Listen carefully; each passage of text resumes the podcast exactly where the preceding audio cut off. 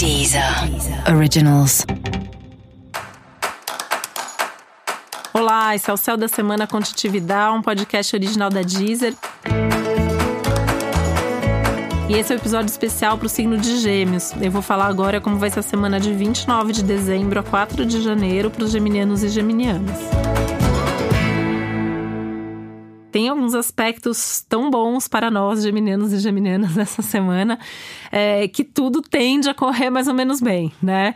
É uma semana produtiva, uma semana que a gente vai conseguir fazer coisas que a gente talvez não tenha conseguido fazer nas semanas anteriores.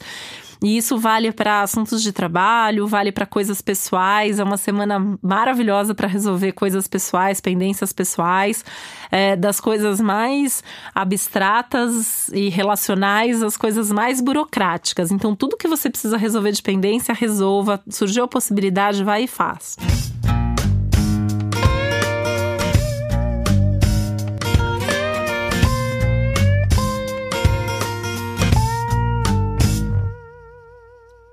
Apesar de ser uma semana boa também para dar uma diminuída no ritmo, né?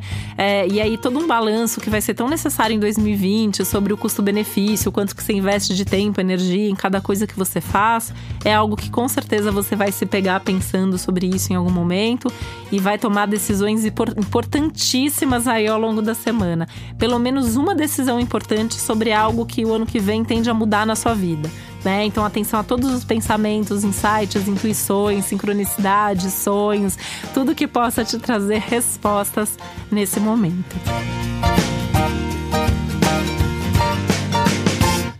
A semana é muito dinâmica em termos de relacionamento. É uma semana legal para se relacionar, é uma semana que você pode até ter algum movimento importante, seja uma relação nova surgindo, é, não necessariamente amorosa, mas novos amigos, novos contatos de trabalho, gente interessante aparecendo na sua vida. E pode ser um período que marca aí também um, um início de uma nova fase nas relações que você já tem.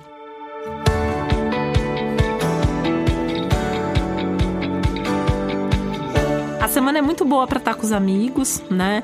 É, inclusive a noite da virada é muito legal para passar com amigos, para passar com pessoas com quem você é, goste muito de conversar, né? Tem uma coisa das conversas aí sendo muito importantes.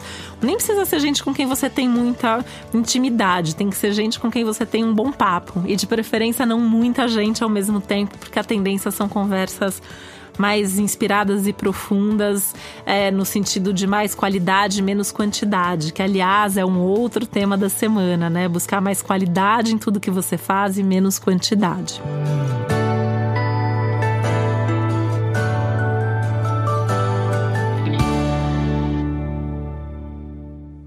Semana também é boa para viagem, então tem viagens marcadas, ótimo, tá viajando ótimo.